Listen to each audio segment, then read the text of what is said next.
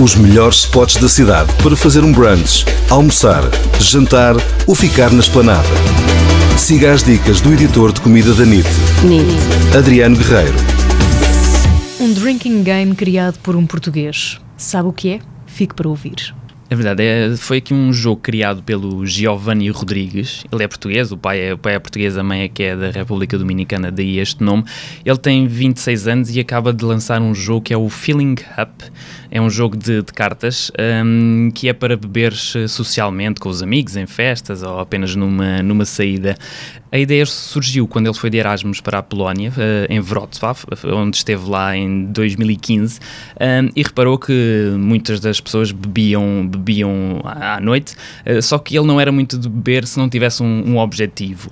Daí que ia sempre à procura de jogos online onde, onde podia encontrar alguma, alguma motivação para beber. Drinking poker? Exatamente, por exemplo, ele encontrando várias coisas, só que depois eram jogos já, já conhecidos e, e que ele também não, não, não achava muito, muito interessantes, daí que decidiu criar um jogo de cartas, o, o primeiro deste, deste género, uh, mais físico. Um, para jogar socialmente, pronto. E o ano passado começou em 2018 com, com alguns testes e este ano lançou o jogo um, que está à venda através do, do Facebook dele e do site também. Cartas e jogos de tabuleira, nova tendência nos bares em Lisboa.